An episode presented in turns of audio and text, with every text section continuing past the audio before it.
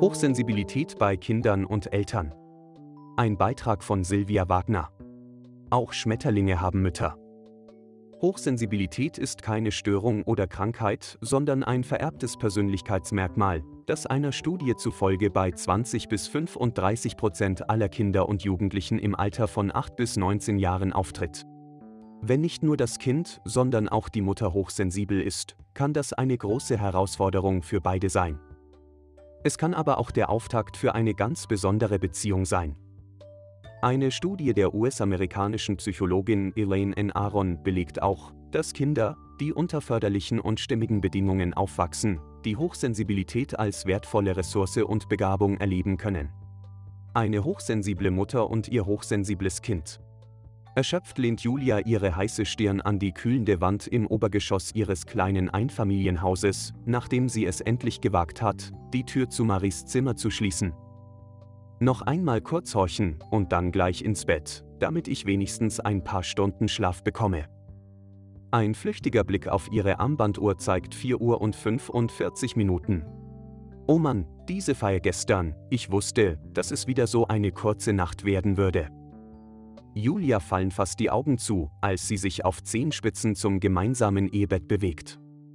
In 15 Minuten wird der Wecker ihres Mannes Manuel zur Frühschicht klingeln. Behutsam kriecht sie unter ihre Bettdecke. Ein schier unerträglicher Schmerz in der rechten Seite ihres Kopfes lässt sie zusammenzucken. Oh nein, bitte nicht jetzt auch noch eine Migräneattacke. Manuel ist bereits wach. Schläft sie jetzt? fragt er besorgt. Ja, ich hoffe, dass sie jetzt endlich ein bisschen zur Ruhe kommt, denn ich glaube, mein Kopf platzt. Marie war so überdreht von gestern, das war alles zu viel für sie, flüstert sie, während ihr lautlos ein paar Tränen über die erhitzten Wangen laufen. Ja, ich weiß, aber auch für dich war alles zu viel, mein Schatz. Ich hoffe, dass du ein bisschen schlafen kannst. Ich komme heute früh nach Hause, dann löse ich dich ab. Er küsst sie zum Abschied und verlässt das Zimmer. Für Manuel ist es nicht das erste Mal, dass seine Frau nach einem anstrengenden Tag solche Symptome zeigt. Übererregung und emotionale Intensität. Julia fallen sofort die Augen zu. Während sie langsam in einen seichten Schlaf dämmert, tauchen im Kopf die tausend Bilder und Gedanken des vergangenen Tages wieder auf und kreisen um die Wette. Sofort erscheint der alte Forstgasthof des kleinen 500-Seelendorfes in der Steiermark, in dem schon seit jeher die Familienfeiern ihrer Großeltern stattfanden. Seit über zehn Jahren war sie nicht mehr dort gewesen, aber die Zeit schien stehen geblieben zu sein. Der 80. Geburtstag ihrer geliebten Großmutter war der Beweggrund, über ihren Schatten zu springen und nach so langer Zeit ihrer Verwandtschaft wieder einmal gegenüberzutreten. Diesmal war es anders, denn sie war ja nicht alleine. Manuel und Marie waren an ihrer Seite. Wie in sanften Nebel gehüllt schleichen über 50 geladene Gäste, Onkeln, Tanten, Cousins und Cousinen mit Partnern und lärmenden Kindern, neugierigen Fragen und misstrauischen Blicken, durch die verschwommene Traumlandschaft. Ausgestopfte Jagdtrophäen starren sie von den Wänden des kleinen Speisesaals wie vor Neugier platzend an. Die meisten Leute kennt sie gar nicht mehr und bei den bekannten Gesichtern hatte sie schon als Kind das Gefühl, sie wäre eine Außenseiterin. Auch der Alleinunterhalter, der sich mit Keyboard und abgedroschenen Schlagern um die Illusion einer heiteren Stimmung bemüht, besteht auf seinem Platz in Julias Halbtraum. Im verschwommenen Licht betritt sie mit Marie und Manuel den Saal.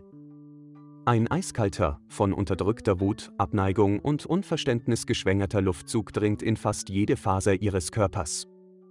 Sie will fliehen, doch Manuels Hand auf ihrem Rücken schiebt sie sanft mit Marie auf dem Arm vorwärts in Richtung Jubilarin. Sie spürt stechende Blicke und hört förmlich die Gedanken der Anwesenden. Seht mal, wer sich da in unsere Mitte wagt. Die übersensible Julia, die sich zu gut war, um mit uns ihre Hochzeit zu feiern. Seit mehr als zehn Jahren wechselten die meisten Anwesenden deshalb kein Wort mehr mit Julia. Sie wollten damals eine kleine Hochzeitsfeier, nur im Kreise ihrer und Manuels Eltern, mit Lampions und Kerzen im Garten bei einem gemütlichen Essen und einem Gläschen Wein und Musik aus der Jukebox. Ohne lärmende Kinderschar, Verwandtengetue, ohne endlos Kaugummi-ähnlichen Smalltalks, ohne großen Lärm und nur mit einer kleinen Trauungszeremonie. Julia erinnert sich noch an die beleidigten und angewiderten Gesichter ihrer Cousinen, als sie erklärte, dass der Lärm, lange Nächte und Alkohol bei ihr jedes Mal massive Migräneattacken auslösen, die sie den ganzen nächsten Tag in einem dunklen Raum ans Bett fesseln würden.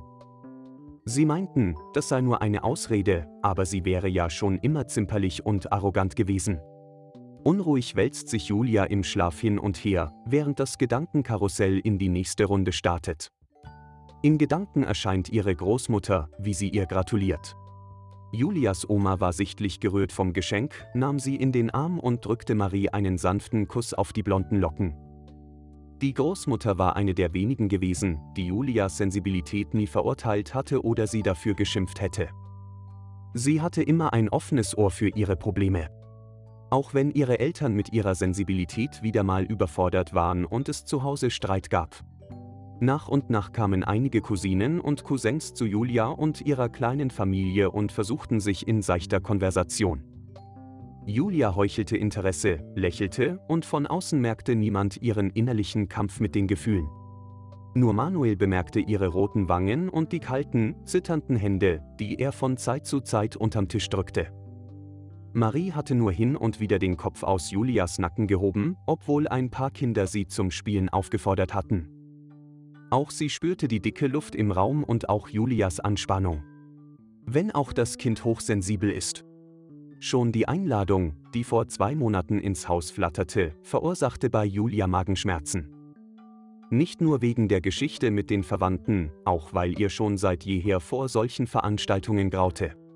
Und sie dachte auch an Marie. Denn die Vierjährige war wie sie sehr empfindsam und brauchte nach solchen Ereignissen meist lange, um die ganzen Eindrücke zu verarbeiten. Lärm und viele Menschen stressten sie. Schon als Baby wachte Marie bei jedem leisen Knarren der Bodendielen auf. Julia spürte instinktiv, dass Marie viel mehr Nähe brauchte als andere gleichaltrige Babys. Sie blickte oft neidisch auf das Baby ihrer Freundin.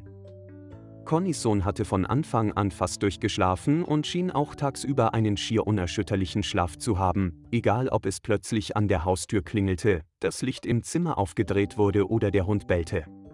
Marie nahm dagegen jede Kleinigkeit wahr. Als sie noch nicht sprechen konnte, reagierte sie auch sofort auf jede kleinste Veränderung des Tagesrhythmus. Beim Essen vertrug sie viele Dinge von Anfang an nicht, was ihr oftmals schlaflose Nächte wegen Bauchkrämpfen verursachte. Aber die vielen Glücksmomente mit Marie rührten sie manchmal zu Tränen. Sie erinnerte sich an diesen Moment beim Essen, als Marie plötzlich wie aus dem Nichts von ihrem kleinen Kinderstuhl aufsprang und zum Fenster lief. Sie hatte an der Fensterscheibe einen kleinen Marienkäfer entdeckt und war so aufgeregt, dass sie nicht weiter essen konnte, bevor Julia ihn nicht in die Freiheit entlassen hatte. Auch der Anblick, als sie sich auf dem Sofa an Georgie, ihrem kleinen Cavalier King Charles Spaniel kuschelte, sanft ihre kleinen Händchen in sein Fell grub und ihm leise etwas zuflüsterte, oder die Abende, an denen Marie beim Vorlesen im Bett sanft ihre kleinen Finger in Julias Hand schiebt und sagt, Mami, ich habe dich so lieb, bis zum Mond und noch ganz viel weiter. Typische Reaktionen einer Hochsensiblen. Die Reaktionen von Julia sind für hochsensible Personen nicht ungewöhnlich. Ihr Körper reagiert auf den Stress, dem sie durch die Überstimulation mit Reizen ausgesetzt war. Viele Hochsensible können mit viel Lärm, Menschenansammlungen und Smalltalk nur schwer umgehen. Ihr neuronales System im Gehirn muss zu viele Dinge auf einmal verarbeiten. Hinzu kamen bei Julia noch die emotionale Belastung durch die Vorgeschichte und die Anfeindungen aus der Familie. Hochsensible sind normalerweise sehr harmoniesüchtig, jeder schwelende oder auch vergangene Konflikt hinterlässt Spuren. Meistens suchen sie Fehler zuallererst bei sich selbst und geben sich die Schuld. Sie wollen es jedem recht machen und können deshalb schwer Nein sagen. Sie wissen, wie schlecht es ihnen bei direkten Angriffen und Konfrontationen geht und vermeiden solche Situationen gerne. Das wirkt sich dann auch auf ihre Kommunikationsfähigkeit aus. Durch den erhöhten Adrenalinausstoß befindet sich der Körper ständig im Angriff- oder Fluchtmodus. Alle Funktionen konzentrieren sich auf die Körpermitte. Hände und Zehen werden kalt und es kommt zu einer Erhöhung von Atemfrequenz, Herzschlag und Schweißproduktion. Das bedeutet auch, dass es in solchen Stressmomenten für sie kaum möglich ist, klare Gedanken zu fassen. ihre sonst so stark ausgeprägte Empathiefähigkeit und Intuition verweigern in solchen Situationen ihren Dienst. Eine wunderschöne, bereichernde Beziehung. Elaine N. Aron sprach bereits in ihrem Buch Das hochsensible Kind darüber, welche herausfordernde Zeit es sein kann, wenn hochsensible Eltern ein hochsensibles Kind zu erziehen haben. Aber auch, dass daraus eine wundervolle Beziehung entstehen kann. Hochsensible Kinder können profitieren, wenn ihre Eltern auch hochsensibel sind. Denn auch wenn die Eltern nicht über ihre eigene Hochsensibilität Bescheid wissen, handeln sie meist intuitiv richtig, weil sie spüren, welche Bedürfnisse ihr Kind hat. Wenn sich Eltern ihres eigenen Wesensmerkmals bewusst sind und es selbst als Bereicherung wahrnehmen, können sie dem Kind ein wunderbares Vorbild im Umgang mit der Hochsensibilität sein. Aber auch eine Beziehung, in der die Eltern selbst nicht hochsensibel sind, kann bereichernd sein, wenn die Eltern gezielt und entspannt Gegenmaßnahmen zur Übererregung setzen. Wie Thomas Boyce, ein bekannter Kinderpsychologe, schon sagte, hochempfindsame Kinder sind wie Orchideen, die in einem wohlmeinenden Umfeld zu wunderschönen Pflanzen heranwachsen. Meist schon als Baby erkennbar. Manche Babys zeigen schon von Geburt an ihre erhöhte Sensibilität auf Umweltreize und die damit einhergehende intensivere Verarbeitung. Es geht ihnen offenbar besser, wenn sie weniger Stimulation um sich haben. In diesem Fall ist es für Eltern wichtig zu erkennen oder von geschulten Menschen gesagt zu bekommen, dass ihr Kind möglicherweise hochsensibel ist. Wissen Sie darüber Bescheid, werden Sie weniger in Frage stellen, weniger Sorge haben, etwas falsch zu machen und können somit leichter eine sichere Bindung zu Ihrem Kind entwickeln. Mögliche Anzeichen. Das Baby sucht ständig Körperkontakt und will dauernd getragen werden, sonst schreit es. Es erschrickt sehr leicht, ist sehr einfühlsam. Es kann nach einem aufregenden Tag nur schwer einschlafen. Es registriert Details und plagt sich mit Veränderungen. Quelle www.hochsensitiv.net/hskinder